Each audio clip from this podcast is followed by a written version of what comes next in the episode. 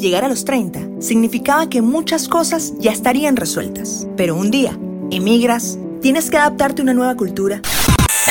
Lo siento, no quería deprimirte. Que te das cuenta necesitas aprender un nuevo idioma. Te das cuenta que eres parte de una generación totalmente distinta por la cual todos te critican. Y también que tienes la edad en la que tus padres ya habían alcanzado muchas cosas. Entonces, por ende, las frustraciones empiezan a aparecer en tu vida. Te empiezas a hacer muchísimas preguntas y caes en cuenta que los miedos ya tienen rato tocando tu puerta y lo hacen cada vez con más fuerza.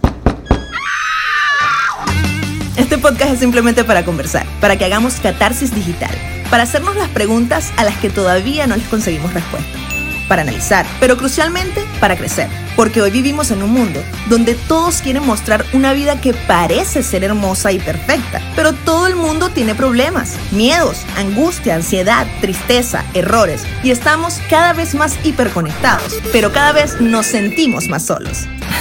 claro, aunque nadie lo diga.